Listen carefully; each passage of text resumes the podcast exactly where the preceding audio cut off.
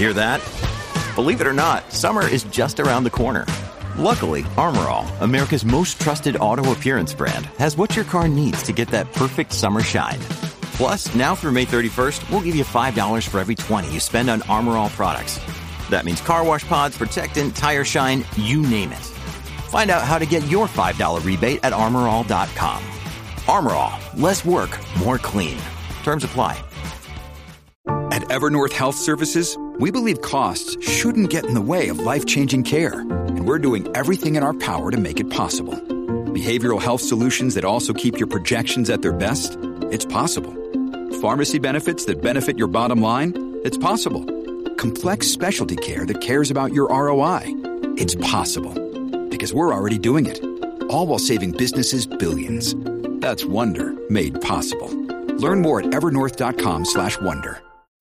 When you need mealtime inspiration, it's worth shopping Kroger, where you'll find over 30,000 mouthwatering choices that excite your inner foodie. And no matter what tasty choice you make, you'll enjoy our everyday low prices, plus extra ways to save, like digital coupons worth over $600 each week. You can also save up to $1 off per gallon at the pump with fuel points. More savings and more inspiring flavors make shopping Kroger worth it every time. Kroger, fresh for everyone. Fuel restrictions apply.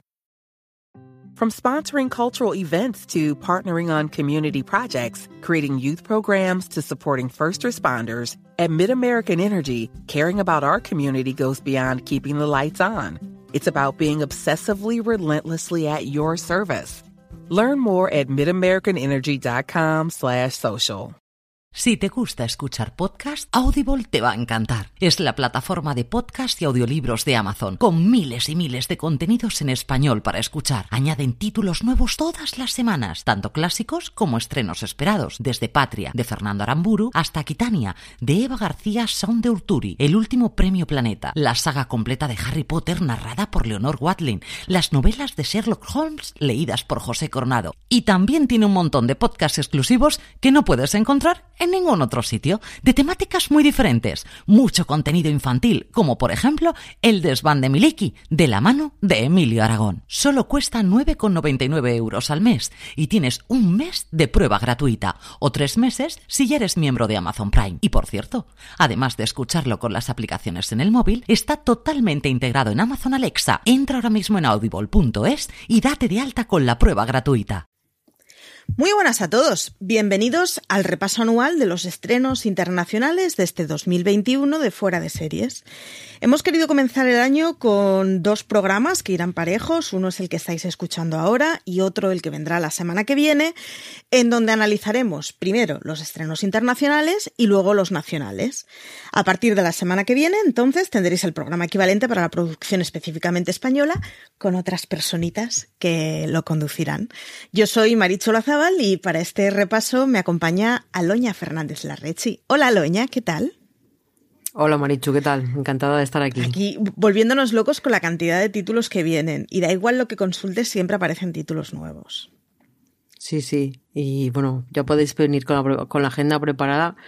Más que nada apuntar títulos, porque fechas tampoco hay muchas, pero títulos Títulos hay para todos los gustos. Efectivamente, deciros que tendréis un artículo en la web parejo en donde estarán, pues eso, cuáles son los, los estrenos internacionales, principalmente estrenos estadounidenses, a pesar de que más adelante hablaremos de los ingleses seguro y hoy mencionaremos algo, porque si no, Aloña me muerde el cuello, que está esperando tropecientos títulos ingleses y deciros que hemos obviado cosas como CBS, FX, Hulu, etcétera, porque no sabemos aún si podrán venir o no. Eh, yo desde aquí aprovecho para pedir que por favor venga Clarisa a España cuanto antes. Pues vamos a ello porque tenemos un montón de tela que cortar. Empezamos por Apple. Eh, veamos. Fundación, la obra eh, clásica de la ciencia ficción que ya estaréis hartos de leer o oír hablar de ella, se estrenará el 12 de marzo de 2020, creada por David S. Goyer y Josh Friedman. Y es una historia clásica de la ciencia ficción que llevó Isaac Asimov y que podremos ver en Apple en un par de meses. ¿Qué, ¿Qué, sabes de ella? ¿Qué ganas tienes de ella, Loña? Esas cosas. Pues hombre, yo no soy muy de ciencia ficción, aunque estos años eh, ha ido aumentando mi, mi interés por el género. Y la verdad es que lo que más me atrae, lo que más, lo que más, es el hecho de tener ahí a, Jared Harris, que bueno, nos conquistó el, eh, hace un par de años con su trabajo en... Mad Men estaba.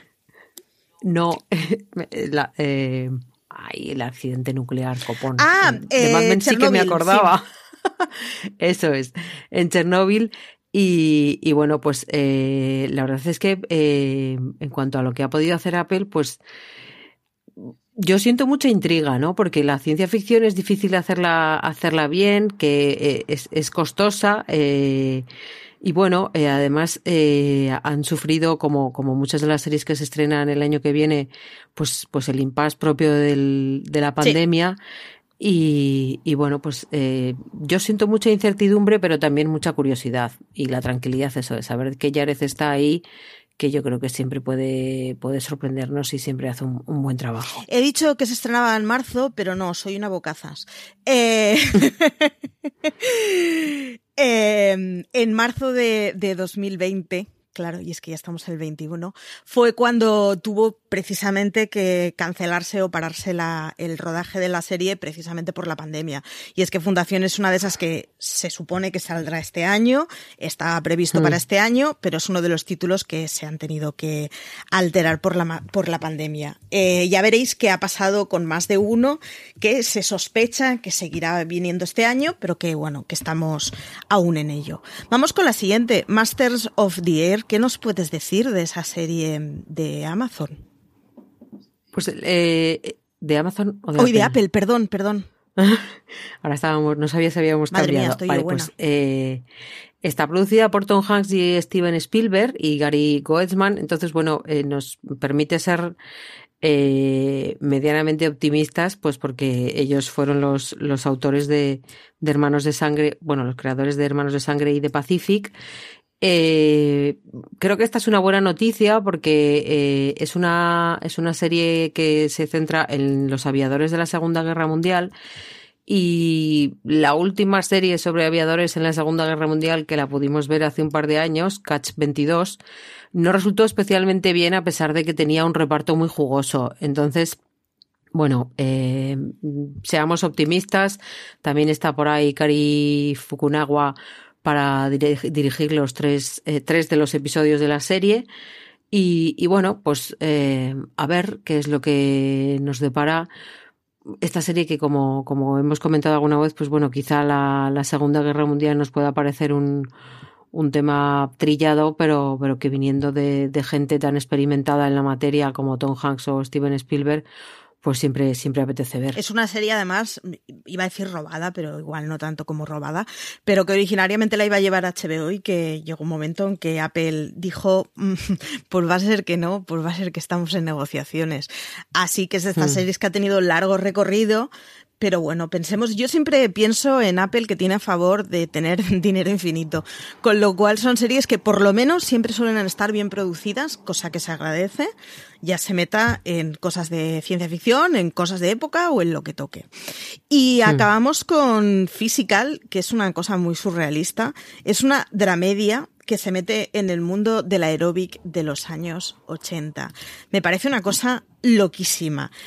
Eh, sí, pero yo, dime, dime. yo creo que igual ahí eh, Apple ha estado muy, muy espabilada y, y, creo que nos trae el relevo necesario teniendo en cuenta que gracias Netflix nos hemos quedado sin Glow. Efectivamente. Entonces, pues bueno, tenemos eh, ahí la ambientación de los años 80, las mallas, los calentadores, el ejercicio y, y, y bueno, pues... A mí me llama la curiosidad, o sea, me, me apetece y, y, y, sobre todo el ver a Rose Byrne, que viene de, de, hacer de Gloria Einstein en... en... Ahí vaya. en la... en Mrs. America. Ay. No me estaba saliendo eh, a mí eh, pues tampoco.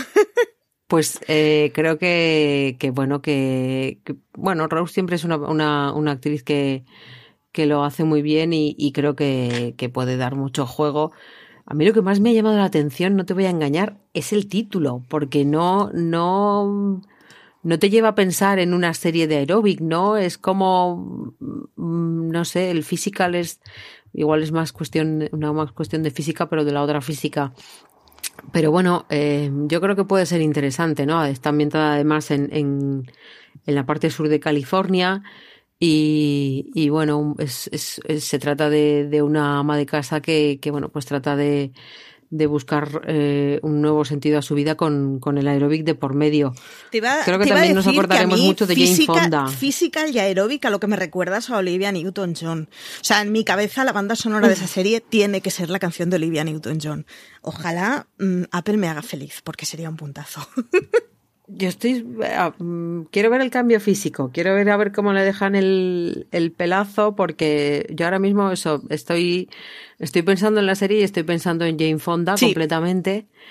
Entonces, pues bueno, eh, pues mira, aquí Apple nos tiene a las dos porque sobre todo lo que ha creado es un, un, vale, con esta premisa, ¿qué es lo que vas a hacer? Así que a ver qué, qué nos trae, qué nos depara. Bueno, vamos con HBO y vamos rapidito porque, mmm, bueno, ya veréis, es que tenemos muchos títulos. HBO eh, va a traer Mayor of East Town creo que lo he pronunciado bien, que es una miniserie que está confirmada para 2021, pero que aún no tiene fecha. Y os sonará porque es esa miniserie que está eh, interpretada por Kate Winslet, eh, que viene a la televisión para hacer un caso criminal en el que Winslet hace de policía. A mí me dejó loquísimo. O sea, creo que es una de las actrices a las que menos me imaginaría haciendo una miniserie de poli. Pero, oye, pues habrá que verla, porque igual nos trae una sorpresita de las buenas. Sí, además yo creo que, que, HBO ahí ha estado muy atenta porque creo que, que bueno, eh, si llegase en la primera mitad del año, por primavera o por ahí, teniendo en cuenta que este año se retrasan los Oscars. Sí. Y parece que, que, se va a hablar mucho de, de Kate Winslet porque, porque seguramente esté nominada y probablemente sea ganadora. Pues yo creo que haya estado muy atenta, ¿no? Le ha salido muy bien la jugada y, y creo que, que puede generar mucha expectación sin haber hecho nada, ¿no? O sea, Kate puede generar expectación de por sí, luego ya están los Oscar y luego ya está lo que comentas, ¿no? El, verla en, en, un papel que probablemente no sea en el que más eh, acostumbrados estemos, pero yo todo lo que sea un thriller de HBO me parece bien y, y, creo que puede ser interesante. Sí, y además las imágenes que se han pasado de Winslet es como, uh, es otra mujer. Claro, yo es que a Winslet la recuerdo muy de jovencita, que tenía una apariencia muy de florecilla, y le ves mm. ahora y dices, no tiene nada que ver. O sea, que igual nos llevamos una grata, una grata sorpresa. Y como novedad a mí, el que sea una miniserie policíaca protagonizada por una mujer, la verdad es que ya me apetece, porque mm, a pesar de que soy muy fan de las series un poco señoros de detectives, ya empieza a tocar un poco de aire fresco. Así que se agradece. Hmm. Vamos con The White Lotus. The White Lotus es una de esas que cuando está buscando información me ha dejado un poco locuela, porque lo, lo definen como una sátira social que ocurre en un resort de vacaciones. Eh, me parece como una cosa muy locuela, la verdad. Bueno, eh, sí, no, no deja entrever mucho, ¿no? Pero viendo su reparto, yo me imagino a, a, señoras con mucha pasta en la piscina tomando maitais y todas esas cosas. Entonces, eh, sin, como no sabemos mucho de la premisa, a mí la premisa pues no me, no me dice demasiado. Y, pero sí que me quiero quedar con su reparto, ¿no? Porque está Connie Britton, está Sidney Sweeney, que la acabamos de ver en Euforia, está Alessandra Daddario, está Murray Butler, que le vimos en Looking. Eh, yo me voy a quedar con eso. Teniendo en cuenta lo poco que se sabe, me voy a quedar con que viene con un reparto muy interesante que puede dar mucho juego. Tendremos, tendremos que ver a dónde va. Es otra miniserie. HBO, mmm, HBO se está especializando en miniseries que, bueno, pues algunas de ellas, o un porcentaje muy alto de ellas, dan suficiente campanazo como para que, oye, como para que valga la pena la mensualidad. Así que, vamos con The Nevers. Eh, ¿Qué nos puedes decir de The Nevers? Pues mira, yo creo que de los géneros o propuestas que nos podemos encontrar en 2021, creo que The Nevers trae la más descabellada y por otra parte la que más curiosidad por lo menos me despierta a mí porque eh, se trata de ciencia ficción victoriana. Es muy loco. O sea, es un mashup loquísimo Y, y, y bueno, pues eh, a ver dónde nos llevan. Está Laura Donnelly, está Olivia Williams, está James, Norton por ahí metidos. Entonces, eh, yo digo sí. Eh, la fuga de Josh Whedon, la verdad es que no es precisamente alentadora. No, es una lastimica. Pero, pero bueno, eh, veremos. Habrá que ver, pues, para ver, para ver si, si nos explicamos el porqué de la fuga o si se nota la fuga. Es un victorianismo extraño en donde hay unas personas que, una, unas, unos chavales que han sido tocados por un don especial, vamos, que tienen algún tipo de Mm. superpoder. Así que A mí hasta ahí me daba pereza, pero ya cuando me has dicho lo de victoriano, o sea, los superpoderes por sí es como, uff, otra vez.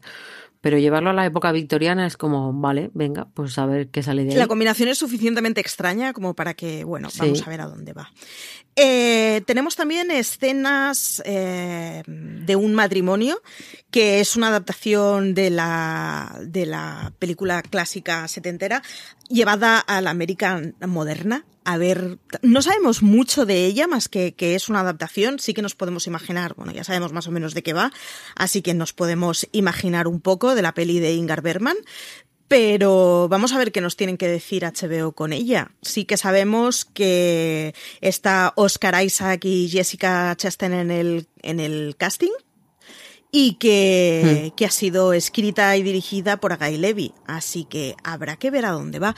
Como poco es Suena, suena sugerente y mola la readaptación de una peli que ya hemos visto sobradamente premiada y sobradamente vista por todos a una América moderna. A ver qué, qué podemos encontrar en ella.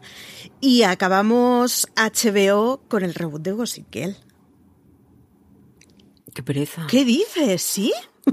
Uy, yo estoy encantadísima. Sí, sí, es que sí. Gossip Girl era un- una mamarrachada de la CW Pero, pero es que hacer un reboot de algo que acababa hace ocho años, o sea, es que, es que, como quien dice, no está ni frío el cadáver. eh, No, pero yo quiero No. pensar que es, eh, es una actualización y una reinterpretación de ese tipo de series que luego yo, siempre creo que la heredera de Gossip Girl son eh, las pequeñas... Mentirosas. Gracias. Es que siempre las llamo las pequeñas fulanillas. y era como, no, Bueno, no era también eso. valdría. Las pequeñas mentirosas, creo que es la, la digna heredera del Gossip Girl y yo espero una actualización del, del Gossip Girl para que coja a nuevas generaciones, porque el Gossip Girl es muy chulo, es muy... pero Gossip Girl From sponsoring cultural events to partnering on community projects, creating youth programs to supporting first responders, at MidAmerican Energy, caring about our community goes beyond keeping the lights on. It's about being obsessively relentlessly at your service. Learn more at midamericanenergy.com slash social. Woodhouse Nissan offers a variety of SUVs and crossovers to fit your lifestyle. Whether you're looking for an SUV with high towing capability or a crossover with all wheel drive, you can expect a variety of safety features, plenty of seating, ample cargo space, and innovative design to tackle virtually any adventure. Explore the Nissan lineup of SUVs and crossovers featuring Rogue, Rogue Sport, Kicks, Murano, Pathfinder, and Armada. Visit one of our two Nissan locations or shop online at woodhouse.com. ahora tendría que ser élite y no el Gossip Girl que vimos en su día, porque los tiempos han cambiado. Veremos qué nos tienen que traer. No se sabe mucho más de ella y la verdad es que se le tiene un poco perdido la vista, así que da un poco de miedito lo que pueda pasar, sobre todo pensando en fechas de pandemia. Pero yo tengo plena confianza en lo nuevo de Gossip Girl. Esperemos. Vamos a Netflix. Netflix eh, no tiene tantas, tantas series grandes anunciadas a la que te pones a ver porque muchas de las que estaban prometidas ya han sido estrenadas. Y es que Headspace, Guide to Meditation, una cosa muy, muy extraña que cuando he ido a buscar información, aparte de encontrarme con la crítica de Antonio, que ya podéis ver, lo que me he encontrado es que Headspace es una empresa angloamericana especializada en meditación. O sea que a raíz de una empresa de meditación se ha hecho una serie de animación que, que ayuda al mindfulness. Pasaros a ver lo que decía Antonio al respecto, pero ya la podéis ver en Netflix. Pasa un poco lo mismo con la historia de las palabrotas que se estrenó, ahora no recuerdo si el 5 o el 6 de enero, pero es El 5. 5. Es esa cosa Mm. loca de Nicolas Cage que de qué va la historia de las palabrotas. Pues eh, por lo visto eh, se pone delante de Nogger así de una manera muy tradicional y muy y muy documental y nos cuenta eh, eh, los orígenes y los usos de, de, las palabrotas, con lo cual, pues, eh, bueno, eh, yo creo que más, bueno, es que es una conjunción de cosas que pueden salir bien, ¿no? Porque está eh, toda la expectación que puede despertar Nicolas Cage con, con, con, el hecho de, de palabrotas que dices, bueno, hablar de palabrotas, ¿no? Es como, como si estuviese presentando un programa de sexo, pero probablemente mucho más interesante, porque yo creo que va a dar, eh, va a hacer mucha más gracia, ¿no? En, en esto igual podemos acabar comportándonos un poco como los niños porque ¡ah! ha dicho una palabrota. Pero, pero yo creo que, que puede funcionar muy bien.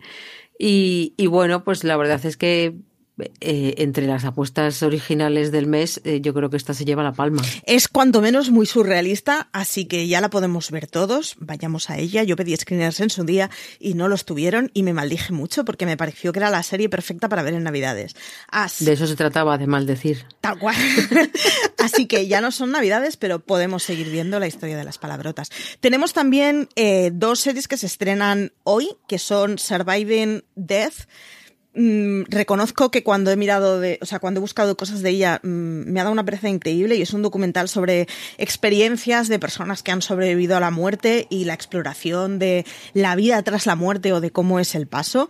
No lo sé, me ha parecido muy extraño, lo reconozco, pero ya lo podemos ver desde hoy en Netflix, así que echémosle un ojo y veamos si se convierte en el próximo fenómeno o en una cosa un poquito costra y un poco, eh, en fin, y un poco qué intensa te has puesto en Netflix. Sí, sí, exacto. O sea, no sé muy bien si es qué interesante te has puesto en Netflix o nos vas a venir de, de hablar de extraterrestres. No sé muy bien de qué picojea, pero vamos a verlo. ya estamos más cerca de eso. Sí. Y la otra es Lupin, que es una, bueno, básicamente es una modernización de la figura de Arsène Lupin.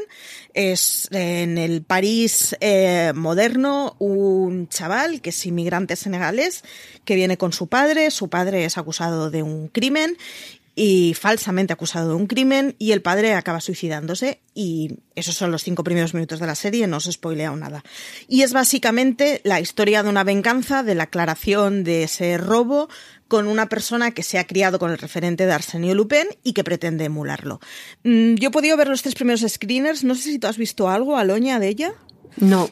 Vale, no. yo mm, he visto los tres primeros screeners y sí me ha parecido eh, como serie media que no viene a, explicar nada nuevo, una cosa muy interesante. Eh, Netflix presentará solo los cinco primeros episodios hoy, así que tenemos la segunda parte de la temporada para verla. Está protagonizada por Omar Sy y la verdad es que tiene su gracia. No es el serión de la vida, pero es una serie muy entretenida. Pero vamos a ver lo que tiene por estrenar. Night Stalker, The Hunt of a Serial Killer, que es un, es un true crime que ya tengo unas ganas loquísimas de verlo. ¿De qué va este true crime, Aloña? Pues este True Crime sigue los pasos de, de Robert Ramírez, creo que he leído. Sí. Robert Ramírez. En no, cualquier Ricardo caso, Leiva me... Muñoz Ramírez, perdón. Eso es. Lo, lo, primero que quiero decir es que, bueno, ya que nos han dejado sin Mindhunter, pues está bien que, que Netflix se preocupe por, por traernos eh, la historia de, del acosador nocturno, que es un asesino en serie que prácticamente eh, aterrorizó a la, a la ciudad de Los Ángeles durante todo un año. Y, y bueno, eh, pues, pues yo creo que puede ser muy interesante, ¿no? Porque eh, dejó mucha, acabó con la vida de muchas personas, eh, costó mucho dar con él y me supongo que bueno que estarán en el documental estarán los, los detectives para contarnos lo muchísimo que les costó eh, encontrarle y acabar con ese reguero de sangre que fue dejando y que tenía aterrorizada toda la ciudad. Es un asesino en serie, además de estos que no tenía un método claro, que evolucionó mucho el tipo de, de delitos que iba cometiendo. Empezó simplemente, bueno, simplemente como si no fuera nada, eh, violando mujeres y acabó llevándose a 14 personas por delante. Quiero decir, fue una, una brutalidad de caso eh, que el documental puede ser, en fin, muy, muy interesante. Es, yo ponía en el guion que es un caso muy propio de mentes criminales y es que llevo dándole vueltas desde que me puse a leer del tipo este porque juraría que de hecho hay un episodio de Mentes Criminales que si no está inspirado en este no anda lejos porque es mismo argumento. Así que habrá que verlo. ¿Qué más tenemos en Netflix? Pues tenemos Fate The Wing Saga, que está basado en la serie de Nickelodeon de 2004 y bueno, pues eh, por si nos habíamos quedado con ganas de más eh, adolescentes brujas, pues ahora tenemos más jóvenes brujas que van a aprender a, manejar su poder y a enfrentarse con monstruos diversos. Eh, bueno, después de haber dicho adiós a Sabrina así de aquella manera, pues no está mal que traigan un, un recambio. Y por otra parte, pues viene una, una cara muy conocida de, de, la televisión, Catherine Hale, con una eh, serie titulada Firefly Lane, que está basada en la novela de Christian, de Christine Hanna. Y bueno, cuenta la amistad de, de, dos mujeres que han crecido juntas y que, que, bueno, pues con el paso del tiempo se vuelven inseparables. Eh, creo que transcurre en cuatro décadas diferentes. O sea que, bueno, van a, yo me supongo que contarán pues todas esas Mm, fases de la vida, ¿no? Eh, pues no es lo mismo tener 10 años que 20 años, que 30 años, que 40 años.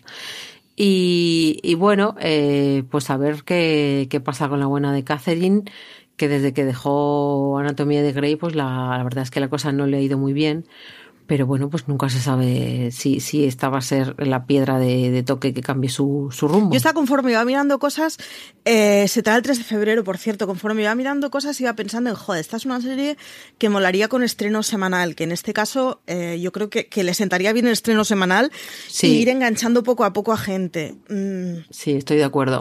Es una lástima que, Netflix se case, salvo excepciones, con el modelo toda la temporada de golpe, porque hay en momentos, y yo creo que este es uno de ellos, en que a la serie le sentaría muy bien y tendría mucho más recorrido. Pero bueno, mm. nos tendremos. Yo creo que, que, que deberían de, darle una pensada, ¿no? A, a, quizá ciertos géneros o ciertas producciones, pues el el olvidarse del atracón y decir, pues mira, pues te voy a tener aquí toda la semana.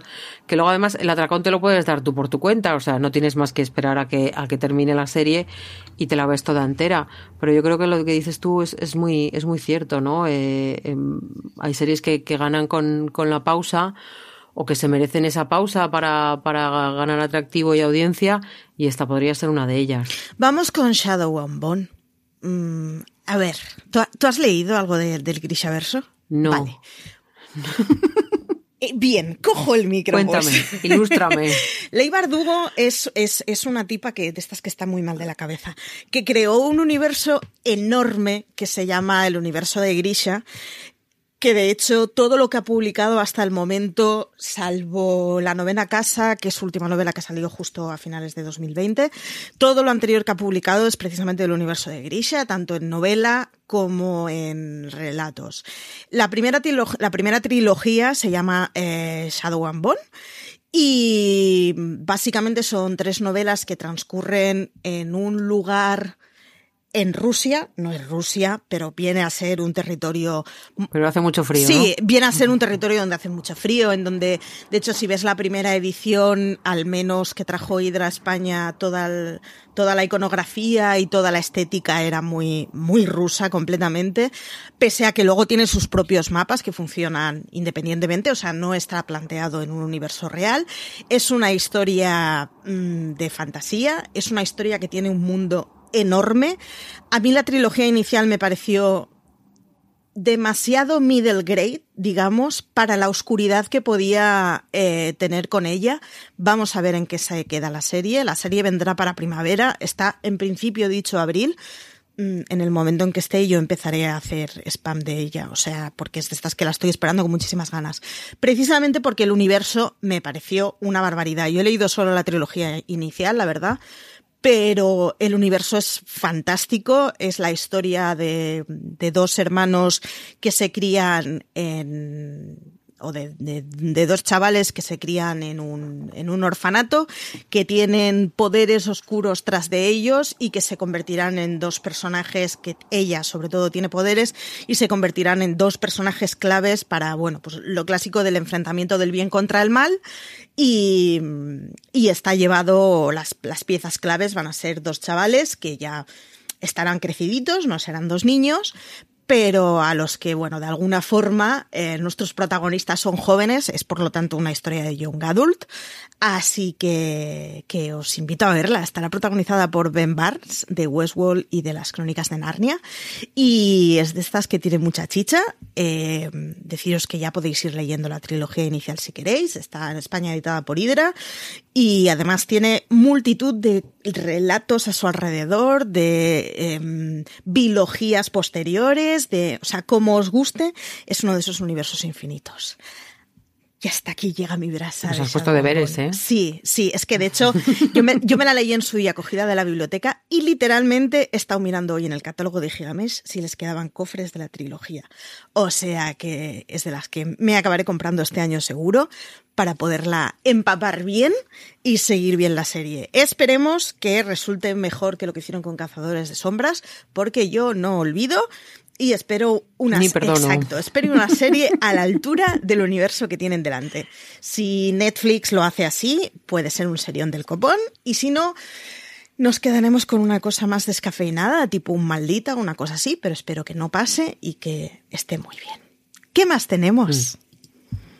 Pues está Masters of Universe Revelation, eh, que es la continuación de Masters of... ah, no, no se puede llamar igual. ¿Es una continuación o no es una continuación? Yo aquí no tengo muy clara. Eh, no, no es una continuación. Es una serie nueva que cuenta el, el, cuento épico de He-Man y la batalla contra el Skeletor. Eh, obviamente es animación. Y, bueno, pues eh, esperemos que Antonio nos tenga bien informados de, de, esta producción, que la verdad es que creo que, que se espera con, con mucha expectación.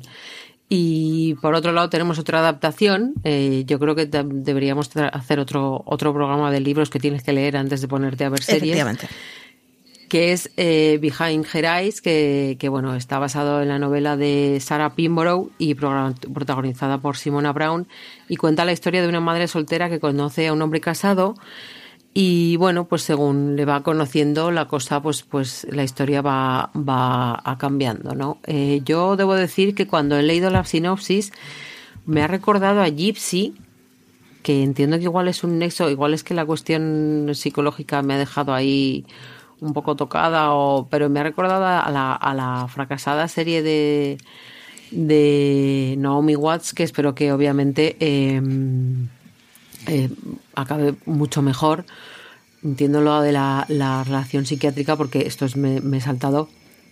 El, el, hombre con el que con el que tiene la, la relación Luis es su psiquiatra. Entonces, pues eh, no sé dónde nos puede llevar. El psiquiatra, por cierto, está encarnado por Tom Bateman, pero, pero bueno, pues ahí, ahí estará esta nueva adaptación que, que seguro que sobre todo pues, pues resulta como muy, muy adictiva y muy con mucho suspense, que es algo que, le funciona muy bien a, Netflix. Sí, yo cuando, cuando he ido buscando cosas, en todos te encontrabas, porque no me he encontrado demasiadas cosas de la serie, pero sí eh, bastantes reseñas de la novela. Y en todas era como, es que si te cuento algo te estoy contando spoilers, porque el rollo es que la tipa se hará amiga de la mujer, del hombre casado, o sea, acabará viendo... Uh, qué chusco. Sí, sí, acaba viendo un rollo muy chusco en donde además... Eh, varias de las críticas o varias de las reseñas que estaba leyendo utilizaban palabras como sorprendente, siniestro y electrizante. A mí me estaba recordando muchos, muchas veces al rollo de You, ese, ese ¿Mm? chungo que tenía de, pues parecía que la premisa era muy inocente y madre mía, qué tipo más retorcido, y me iba recordando un poco a ese ambiente. No he visto ninguna imagen y no he leído la novela, así que simplemente me recuerda a eso el tipo de cosas que he leído. Pero sí que me ha despertado suficiente la curiosidad como para pensar que es una de estas series que, sin embargo, esta sí, en modo atracón se consumirá de fábula y si cala bien, puede ser de esas que estemos todos en plan, hoy, hoy, hoy lo que me llegó a sorprender y entonces el giro y entonces pasa esto. Y esas series a Netflix le funcionan muy bien. Hmm. Pues a ver qué tal. A ver qué tal. Vamos con Ginny and Georgia. Mm, ¿Qué sabemos de ella? Aparte de que va a ser pues una serie de Young Adult. From sponsoring cultural events to partnering on community projects, creating youth programs to supporting first responders, at MidAmerican Energy, caring about our community goes beyond keeping the lights on. It's about being obsessively relentlessly at your service. Learn more at midamericanenergy.com slash social. Woodhouse Nissan offers a variety of SUVs and crossovers to fit your lifestyle. Whether you're looking for an SUV with high towing capability or a crossover with all wheel drive, you can expect a variety of safety features, plenty of seating, ample cargo space, and innovative design to tackle virtually any adventure. Explore the Nissan lineup of SUVs and crossovers featuring Rogue, Rogue Sport, Kicks, Murano, Pathfinder, and Armada. Visit one of our two Nissan locations or shop online at woodhouse.com. Eh, Ginny en Georgia es una, es una serie en la que cuenta la, la historia de, de dos jóvenes, no, de, de una joven, perdón, una quinceañera que, que a veces es mucho más madura que, que su madre treintañera. Y bueno, pues eh, yo me supongo que será una, una dramedia, eh, o sí, mucho pinta de drama no, no tiene. Y bueno, pues va a contar un poco la, la historia de, de Georgia que quiere echar eh, raíces en, en Nueva Inglaterra y darle a, a su familia una vida normal, a pesar de que, bueno, pues eh, es una señora bastante pintoresca y, y bueno, pues eh, supongo que todo- todas estas rarezas pues acabarán trayendo sus problemas. Eh, bueno, eh, puede ser un- una cosa entretenida de ver, un pasatiempo y, habrá que ver a, a, dónde nos lleva. La showrunner es Debra J. Fisher, que cuando me he puesto a buscar quién era esta buena mujer, me he encontrado que había sido guionista de, espera, arregle, o sea, agárrense a la silla, alias, ¿vale? OC, bueno, y Mentes Criminales. O sea, me ha dejado descolocadísima, porque me he puesto a mirar el, bueno, vamos a ver quién está el showrunner, para ver qué tipo de cosas ha trabajado y cuál es el, el espíritu que puede tener o a qué nos puede recordar, y es como alias, OC y mentes criminales. Vale, Sí, es un mix me ahí. despierta muchísimo la curiosidad, mucho más la figura de ella que el propio argumento que, bueno, del que sabemos poco y que siendo una serie de Young Adult, pues nos podemos imaginar un poco de qué pelo va, pero si no tiene grandes giros, pues igual no va a ser la gran serie de la temporada. Pero sin embargo, cuando miras la showrunner es como, bueno, esta señora viene a hacer cosas muy distintas, así que no tenemos ni idea de qué nos va a venir. Hmm.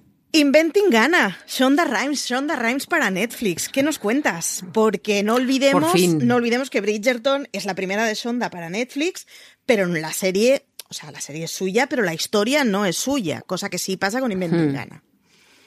Sí, por fin, por fin Sonda vuelve a la televisión desde el final de Scandal, porque no, no había escrito ningún episodio desde entonces.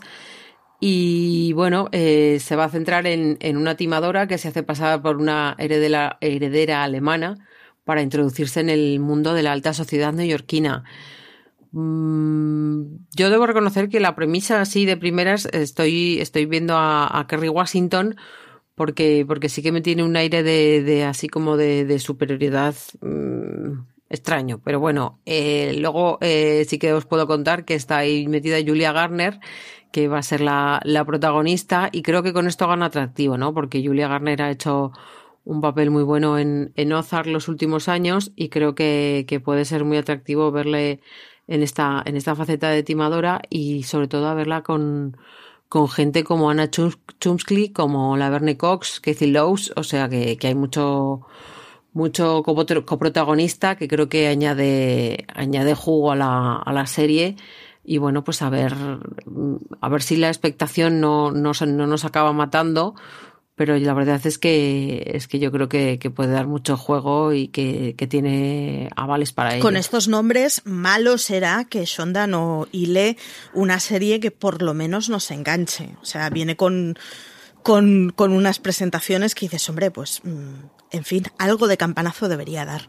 Y A iba a decir que cerramos, pero no, lo que pasa que sí que es la última de la que sabemos bastantes cosas o relativas cosas, que es Sandman. Y es que los cómics de Gaiman que se escribieron entre finales de los 80 y principios de los 90 serán estrenados, si todo va bien, eh, a finales o en la segunda mitad de este año. Así que Sandman es un clásico de los cómics. A estas alturas creo que no hace falta que os digamos mucho de ella. Son unos cómics del copón. Si no los habéis visto, echarles un ojo. Es suficientemente clásico como para que lo podáis encontrar en mogollón de bibliotecas. Tiene unas ediciones maravillosas además. Y si os toca la lotería, porque es de estas ediciones que es cierto, como son cómics y además de bastante mm, dimensión, sí que es verdad que los ejemplares son carillos, pero los encontraréis en las bibliotecas. Y es Gaiman. Yo es que todo lo que haga Gaiman me da igual. Yo se lo compro todo. Mm, confío mi vida en ese señor. No puede haber un escritor con más exapil, que escriba mejor, que tenga historias más buenas y además era muy coleguita de Pratchett, que eso siempre suma puntos. Hmm. Bueno, a ver cómo, cómo sale, ¿no? Eh, la adaptación de American Gods eh, empezó muy bien y luego fue, perdido, fue perdiendo audiencia por el camino. Esperemos que, que Sandman tenga más suerte y que la gente pues esté más, más contenta o, o más satisfecha con, con, el resultado. Con American Gods tendremos tercera temporada ahora este año, así que la serie sigue algunas cuentas les deben estar cuadrando a Amazon, pero sí que es verdad que yo fui una de las que me, bajé del carro, reconozco, que para mí fue demasiado intenso y me recordaba mucho estéticamente a Aníbal y me estresaba mucho. Me, me, pareció demasiado intenso y yo me, me bajé del carro y me supo muy mal, pero pero bueno, seguí queriendo a Gaiman como el primer día. Y cerramos con tres títulos de los que en realidad sabemos muy poquito, eh, sabemos que Netflix está trabajando en ellas, podemos deducir que vendrán para 2021, pero realmente sabemos poco, que son Resident Evil, la adaptación del videojuego que luego tuvo sus pelis y que toda la pesca, que está producida por Andrew Dabb, el tipo de Supernatural, Vikings Valhalla, de la que lo único que sabemos es que es la secuela de Vikings, así que podemos saber que serán señores que se duchan muy poco, muy eróticos y que se pelean entre ellos. Esto ya lo podemos asegurar. Y eh, Cowboy Bebop, de la que sabemos muy poco, pero claro, es que, es que es igual, es que es Cowboy Bebop, habrá que verla. Vamos con Amazon. Eh, Amazon hará cosas como, por ejemplo, traernos Star Trek Lower Decks, la serie de animación que se estrenó el año pasado y que a nosotros nos vendrá por Amazon este año. Pero vamos a los títulos, porque Amazon tiene varios títulos entre manos que mm, cuestan infinito de dinero y que, en fin, que cuestan mucho trabajo. Arrancamos con El Señor de los Anillos. ¿Qué sabemos de ella?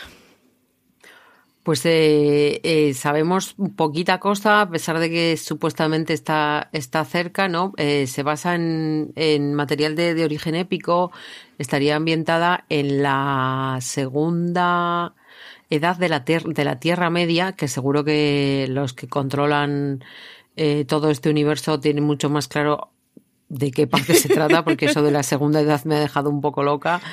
Y, y bueno, eh, es otra de las series que, que, ha sufrido por la pandemia. Sabemos que estaba John ahí, que ha dirigido al menos sus dos primeros episodios.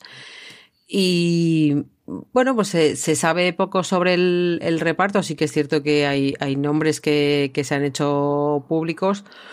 Pero, pero bueno, eh, en realidad más que una, un, sería una serie de precuelas según la propia Amazon. Entonces, pues, a ver, porque yo, sinceramente, El Señor de los Anillos como tal me daría perecita. Pero, pero bueno, eh, esta estaría ambientada en el, en el periodo de tiempo en el que Sauron creó el anillo único para gobernar a todos. Y, y bueno, pues, pues a ver cómo, qué, nos cuentan y sobre todo cómo nos lo cuentan, porque llevan ahí en, en Nueva Zelanda viviendo ya no sé si es un año, dos años o no sé cuánto tiempo, yo creo que ya tienen que estar, ya les deberían haber dado la nacionalidad. Y, y bueno, pues prometen otro viaje épico. La verdad es que el, el, cinematográfico lo disfrutamos mucho. Mm, me pasa un poco como con Gossip Girl, ¿no? Yo creo que no ha pasado tanto tiempo como para que tengamos ganas, pero, pero bueno, pues, pues igual se hacen las ganas y ya está. Yo compro completamente, pero porque tengo que reconocer que Tolkien conceptualmente me da mucha pereza sus adaptaciones cuando pienso en ellas, pero luego las veo todas y las disfruto todas. Así que soy plenamente consciente de que es de esta que ahora mismo pienso. Qué pereza volver a la Tierra Media y que cuando venga estaré en plan, oh Dios mío, Bayona dirigiendo la Tierra Media. Estoy segurísima. O sea, voy a ser fan número uno a pesar de que me da toda la pereza, porque me pasó con el Hobbit, me pasó con el Señor de los Anillos en su día, me pasaron con las versiones extendidas, con los 10.000 documentales de los rodajes en Nueva Zelanda, me los comí todos. Así mm. que cuento con ellos. Hay una cosa que mosquea mucho y es que cuando te pones a buscar información suya, aparece que Bayona grabó los dos primeros episodios, pero que luego se hizo una pausa. En algunos lugares lees que se hizo una pausa por el COVID, en otros lugares mm, he visto una serie, o sea, una frase muy mosqueante que es que se hizo una pausa para ver cómo habían ido los rodajes y qué se había hecho hasta el momento. Que dices, no sé, es que eso se están cuestionando. Uy, fiscalizando. ¿Fiscalizando? Fiscalizando el, eh, o sea, el trabajo del, personal, quiere decir que, han estado ahí. Sí, eh, sonaba un poco extraño como nos tenemos que hacer un parón y replantear las cosas. Es decir, realmente simplemente eh, en el artículo en que lo leí fue una figura retórica que utilizó el, el que escribía el artículo en lugar de decir pandemia por enésima vez o es que ha habido un parón y una crisis creativa de por medio, no lo sabemos. Lo que sí sabemos es que los dos primeros episodios están dirigidos por Bayona, que son los que ya deberían estar eh, dirigidos, o sea, grabados, pero no se sabe más. Y es una de esas series que llevan muchos años dando tumbos y dando historias, así que tengo miedito, tengo mucho miedito. Pero como me pasaba con Apple, vamos a pensar que Amazon tiene dinero infinito y que puede hacerlo. Vamos a, vamos a mm, confiar en el capitalismo y en todos los recursos que le hemos regalado a Amazon. ¿Cuál es la siguiente serie, Aloña? Pues la siguiente serie eh, es una buena noticia que me has dado hoy, porque yo la verdad es que desconocía esta adaptación y, me ha hecho mucha ilusión, así como me puse muy triste cuando cancelaron la adaptación de Americana, pues, pues me hace mucha ilusión saber que el ferrocarril subterráneo de Colson Whitehead va a tener una adaptación televisiva eh, recordemos que es un libro que ha obtenido recientemente el premio Pulitzer y el National Book Award, que es como llevarse lo gordo de lo gordo de la literatura de Estados Unidos. Y bueno, va a dirigir eh, Barry Jenkins y nos va a contar la, la, historia del ferrocarril subterráneo, que es la historia de, de, una agrupación abolicionista clandestina del siglo XIX que ayudaba a los esclavos a huir hacia los estados libres del norte y de Canadá. Eh, yo creo que va a ser una, una historia épica eh, que, que, bueno, en la que seguro que, que, los personajes sufren mucho porque todos esos traslados, todas esas huidas se producían normalmente de noche y en los meses más fríos por aquello de que, de que nadie saliese a, a descubrir a, a, todos aquellos que trataban de huir.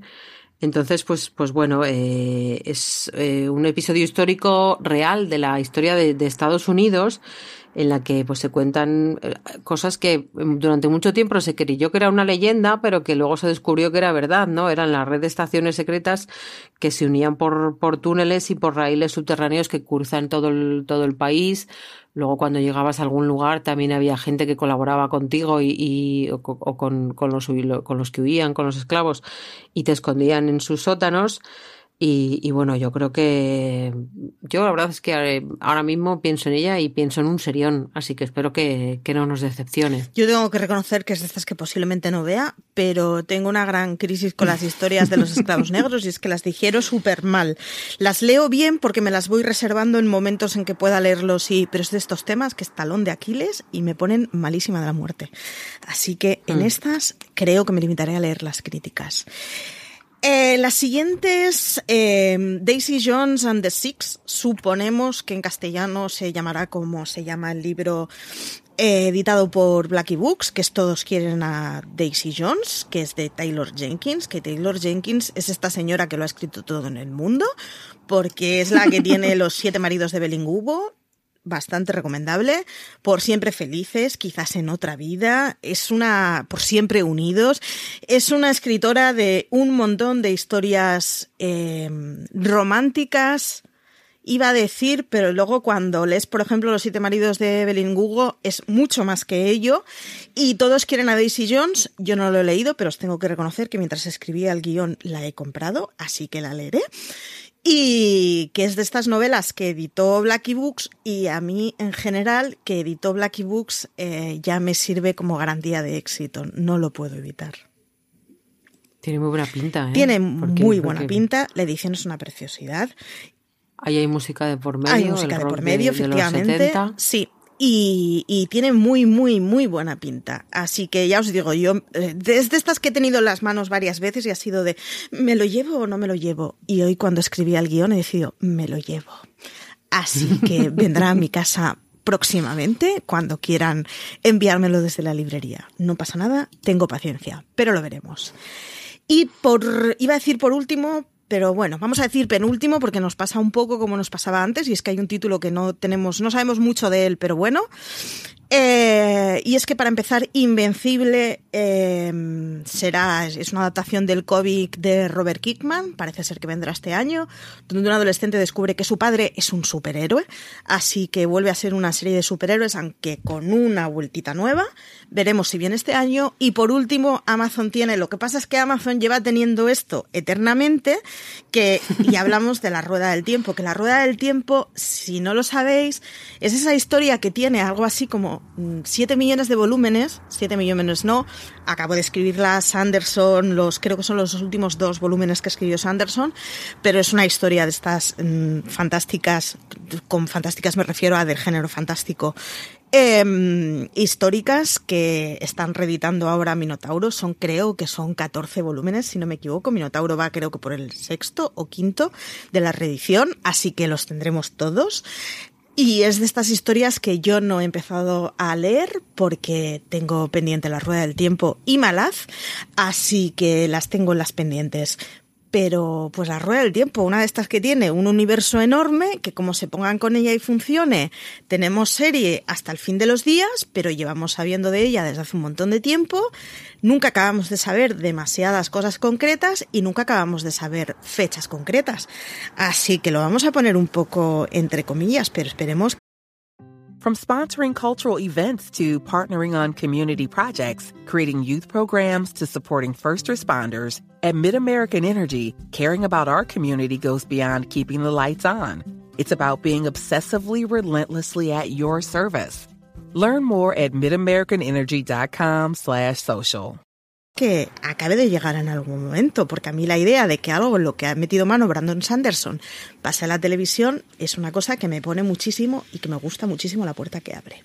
Así que, en fin. Vamos con Disney. Disney, Disney en mayúsculas. ¿Qué tenemos en Disney? Vamos.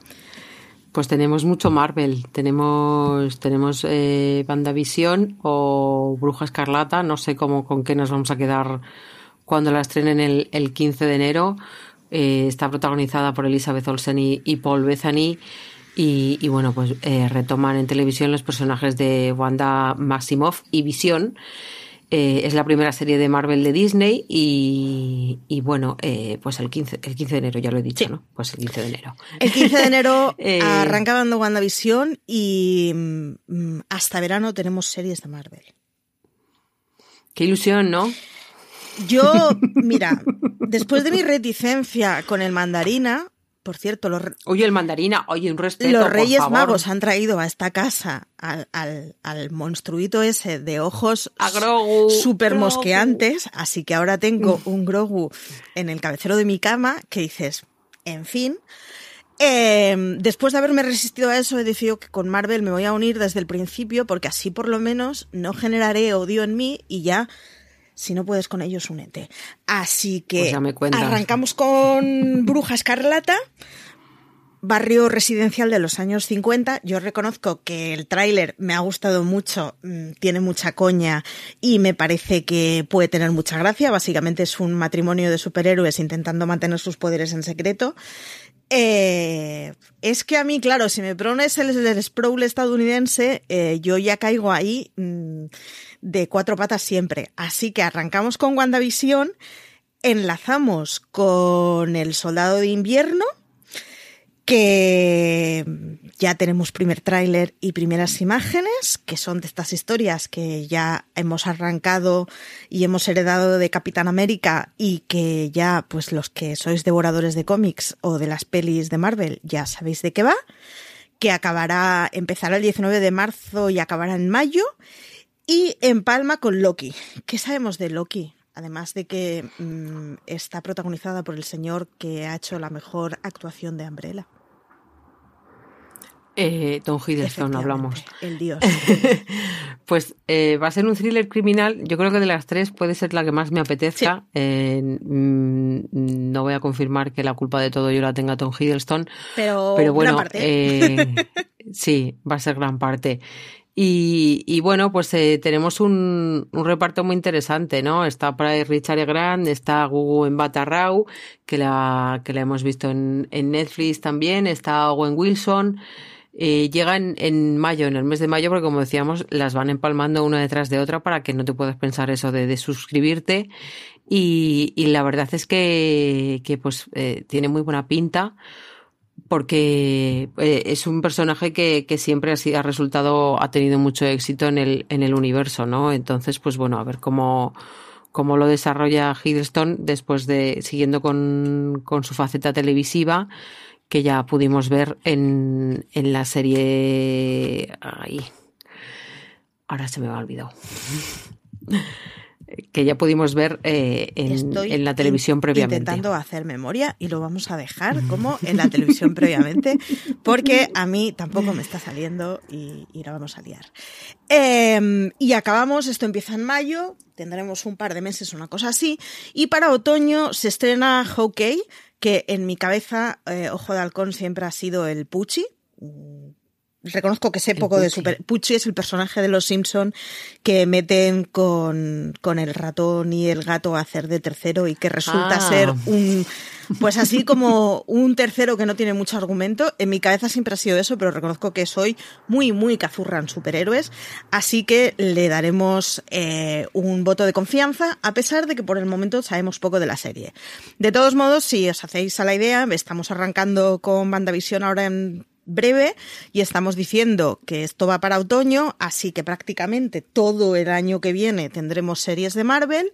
Y si recordamos eh, la rueda de prensa o el evento de Disney de hace, iba a decir unas semanas, pero yo creo que ya va por encima del mes. Exacto, el tiempo pasa. Em, intuyo que es que lo que nos quieren decir es que 2020 estará a petar con Marvel, o sea, 2021 estará a petar con Marvel, y cuando estemos acabando 2021 y estemos pensando que nos vamos a dar de baja Disney, volverá Star Wars. Así que intuyo que por ahí irá, nos volverán a secuestrar y así conseguirá Disney que nuestra mensualidad siga eternamente. Pero no todos son series americanas porque aunque más o menos con esto dejamos el repaso de estrenos eh, de este año, tendremos un programa la semana que viene con los españoles, como os hemos dicho. Vamos a repasar no de los europeos, porque es que es abrir un melón infinito y yo ya me he vuelto loca con el guion de las, de las americanas y ya de verdad que he acabado muy en modo histérico, pero sí vamos a repasar algunas de las británicas que vienen, porque aquí Álvaro Nieva nos hizo una búsqueda de un par de articulillos y un par de cosas de listas de series británicas que venían y la señora Aloña está planteándose em, decir que no al Brexit, que se va al Reino Unido y que se da de alta en el servicio de la BBC.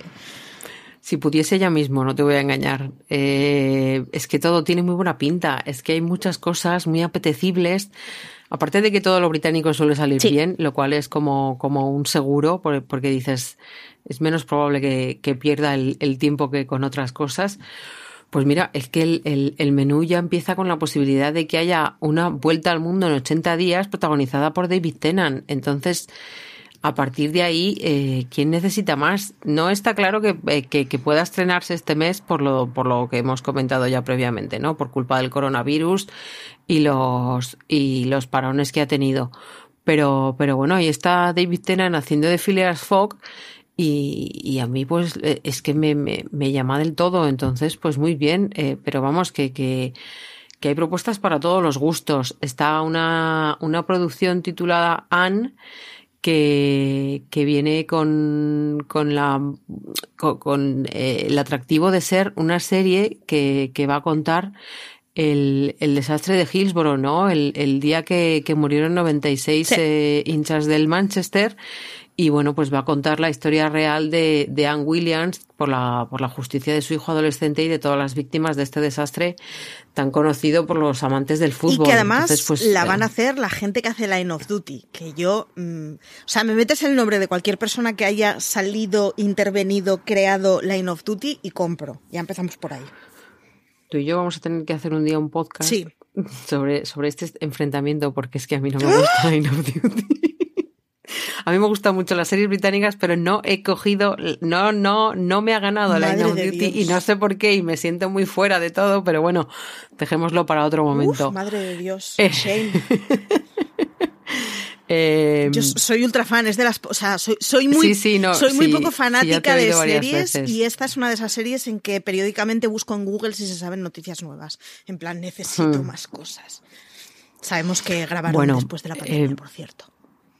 Pues precisamente Jed Mercurio eh, ha sido productor de, de otra serie, de Bloodlands, que, es el nuevo drama criminal de la BBC, que está protagonizado por James Nesbitt, que, que hemos podido ver en, en The Missing y Cold Feet, y en el que bueno, pues va, va a interpretar a un detective que investigará un, un caso sin resolver, ¿no? Entiendo que todo esto ya nos suena a, vale, no hay nada nuevo aquí, pero es que no me importa porque los británicos hacen muy bien esto.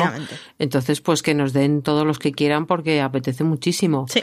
Eh, también tiene otro proyecto la directora de, de Sex Education, Alice Seabright, que es una serie que se llama, se titula Chloe y es la historia de Becky, que bueno, que se obsesiona tanto con la muerte de un amigo que, que adopta una identidad falsa para descubrir la, la verdad sobre, sobre esta muerte, ¿no? Eh, hay muchas más eh, producciones con, con nombres muy conocidos, porque por ejemplo, eh, la gran Olivia Colman también tiene una serie nueva. Eh, también tiene serie nueva eh, Kelly House de, de los Durrells, que va a interpretar a una mujer que descubre unos secretos inquietantes a, tra- a partir de la muerte de, de un compañero. Y bueno, es que hay para todos los gustos. Hay una cosa que viene que se llama Before We Die, que es básicamente un, un retelling de, de una serie sueca. Entonces el rollo es, es una serie de seis episodios de un thriller criminal, originariamente serie sueca, rehecha Hmm. para la ambientación inglesa. Bien, quiero que Todo Movistar sí. me traiga la inglesa y filman la, y filmen la sueca. Lo necesito para anteayer. O sea, iba leyendo... Bueno, últimamente puede, últimamente es más probable que pase al revés, y Sí. es que, que Movistar traiga la Ya. sueca y filme la británica, pero no, importa, el orden me da de los igual, estoy factores. dada de alta en ambas. Eso O es. sea, me parece perfecto. Me ha pasado mucho Eh, viendo las series inglesas que era de esta la quiero, esta la quiero, esta también la quiero. Tenemos una con, con fecha confirmada que creo que, que puede apetecer a mucha gente porque viene eh, Russell T. Davis como, como guionista.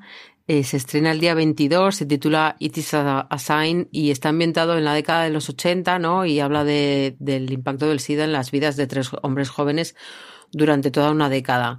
Eh, yo creo que puede ser un retrato histórico muy interesante y, y desde aquí pues también hago mi propia petición y espero que, que alguien la, la traiga cuanto antes a, a España porque creo que, que va a molar mucho, eh, sobre todo aparte de por la historia que cuenta, porque es probable que tenga una banda sonora ochentera que nos enganche, pero Sí. locamente. Y, y bueno, pues podríamos estar así otra hora porque es que eh, las, la cantidad de series que traen en Gran Bretaña eh, es una locura y, y Vienen pues más. eso, la BBC trabaja mucho. Sí. Hay adaptaciones de libros, obviamente. Te iba a decir, vienen más adaptaciones de Agatha de Christie, que yo creo que la BBC ha decidido que va a hacer toda Agatha Christie en series, y me parece bien. Eh, también tenemos a Andrew Scott haciendo de Tom Ripley, porque a Patricia Highsmith también se le puede adaptar Ay, sí. in- eh, indefinidamente. Eh, Tom Ripley me daba costica, pero todo, cualquier cosa que haga Andrew Scott tiene mis bendiciones, así que por favor ya. Y, bueno, pues eh, eso, eh, mucho británico, mucho bueno. Mucho británico, mucho bueno, mucho estadounidense, mucho bueno, mucho español, mucho bueno que veréis la semana que viene. El 2021, ah, yo reconozco que esta semana he estado haciendo entre listas de cosas que vienen este año, series que acaban este año, cosas que regresan este año, lo que se estrena, eh, las novelas que vienen, etcétera, etcétera. Reconozco que he tenido un par de momentos de estos de bordeando la ansiedad de, oh Dios mío, mi vida no tiene tantas horas. Lo reconozco. Se nos van a quedar la mitad por ver, porque luego la vida es lo que es y no nos da tiempo. Y lo que aprendí de 2020 es que saqué una lista muy larga de series que no había visto y tenía pendiente de ver. Pero es la vida. Aparte de otra muy larga de series que también habías visto. Sí, eso sí, exacto. Ah, Pero es la pues vida, es lo que toca. Tocará seleccionar, tocará repartirnos entre nosotros para que nos vayan contando, tocará engancharnos y tocará hacer que unos sean unos y otros conejillos de indias para ver cuáles de estas funcionan de verdad y así que podamos ver nosotros. Así que nada, estos conejillos de indias se, se despiden. Te recomendamos eh, todo el paquete de series de contenidos que hicimos para acabar el año, que había mil listas, pero si ahora miramos este año, vienen también, ya hemos empezado con varios de los artículos, pero van a venir más, de cuáles son las series que van a llegar este año, para que podamos hacer nuestra lista de deseos y apuntar en nuestra pizarrita cuáles quieren, o sea, cuáles van a venir. Yo hago aquí públicamente acto de voluntad de verme las, todas las de Marvel, así que vamos a empezar con WandaVision baja densidad de los años 50 estadounidense, ya me tienen, tráiler en blanco y negro, me tienen. Vamos a empezar con ella y veamos a dónde van. Así que nada, deciros que, que os recordamos que a todo esto faltan FX, CBS, todas las eh, networks. Esto no es ni nada de lo que viene, no es ni la mitad de lo que viene. Así que nada, que muchas gracias a Loña por estar aquí. Nada, muchas gracias a ti por invitarme y, y bueno, pues aquí estoy pensando que afortunadamente las, las producciones británicas suelen ser extra cortas, Exacto. entonces igual sí que me da tiempo de verlas Exacto. todas. Así que nada, después de toda esta borrachera de títulos, eh, yo ya iba pensando en, oh Dios mío, de esta vamos a querer hacer un review, de esta que vamos a querer hacer un razones para ver, así que van saliendo un montón Pues de series. estaremos. Exacto. Claro. A medida que hacía, por cierto, recuperaremos los top y a medida que hacía se me iban ocurriendo ideas de tops que podríamos hacer. Así que recuperaremos nuevos formatos este año, recuperaremos formatos antiguos. Eh, deciros que no os lo hemos eh, spoileado de cuáles no vaya a ser que se rompa la magia. Pero tenemos previsto hacer recaps de más de una de las series que hemos mencionado hoy, así que vienen muchas cosas. Acompañadnos, acompañadnos en fuera de series.com, acompañadnos en los podcasts que podéis ver en Evox, en Spotify y en absolutamente todas las plataformas que nos permitan meter nuestros podcasts, cada vez más en YouTube. Vamos a ello poco a poco, ya podéis ver algunos de ellos, a ver si cuando acabe el año ya estamos completamente volcados en YouTube y que nada, que buscad fuera de series en vuestro reproductor de confianza, en vuestro buscador de confianza y en todos lados. Que muchísimas gracias, Aloña, por estar aquí. A ti, Que encantada. muchísimas gracias a todos por escucharnos y que nos seguimos viendo este año. Un besazo.